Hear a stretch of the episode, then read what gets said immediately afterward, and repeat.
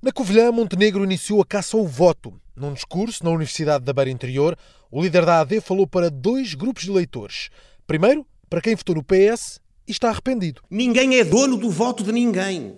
Não é o facto de terem votado no Partido Socialista que impede estas pessoas, estes portugueses, cada um deles, de agora confiarem numa alternativa que se apresenta com mais firmeza, mais consistência e já agora muito mais credibilidade. Depois do resgate ao centro, a caça à direita, aos indignados que procuram refúgio no Chega. O voto de protesto e de indignação não resolve os problemas.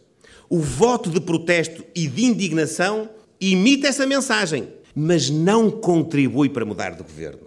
E, portanto, se querem mesmo mudar de governo, mudar de políticas, então votem na AD. A AD é o voto seguro de uma mudança segura. Montenegro quer passar segurança e confiança, tal como reconciliar-se com quem desconfia.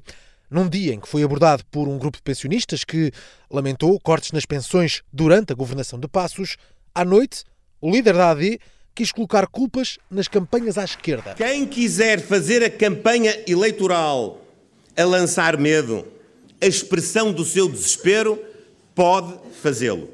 Eu confio e aceitarei o veredito do povo português. A partir de hoje, a palavra de honra de Montenegro garante que se demite caso corte um cêntimo que seja nas pensões.